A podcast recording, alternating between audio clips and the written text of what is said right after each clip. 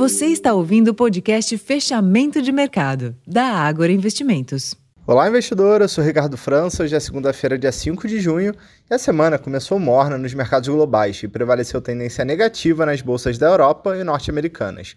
Mais cedo foram divulgados dados de serviços que vieram abaixo do esperado nos Estados Unidos, reforçando a expectativa pela manutenção dos juros pelo Fed na reunião de política monetária que acontece na próxima semana.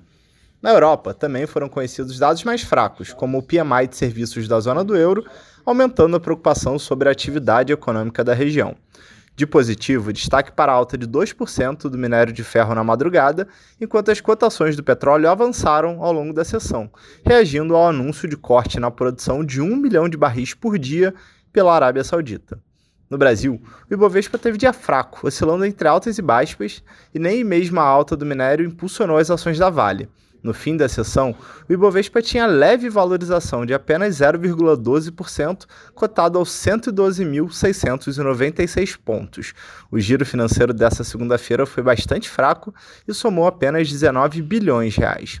Nos demais mercados, o dólar recuou 0,45%, cotado aos R$ 4,93, abrindo espaço para a queda dos juros futuros, beneficiados ainda pela declaração do presidente do Banco Central, Roberto Campos Neto, sobre uma melhora no cenário de inflação. Amanhã, terça-feira, a agenda local reserva o IGPDI e os dados da Anfávia sobre a indústria automotiva, ambos referentes ao mês de maio, enquanto o principal dado da semana será o IPCA, referente ao mês de maio, a ser divulgado na próxima quarta-feira.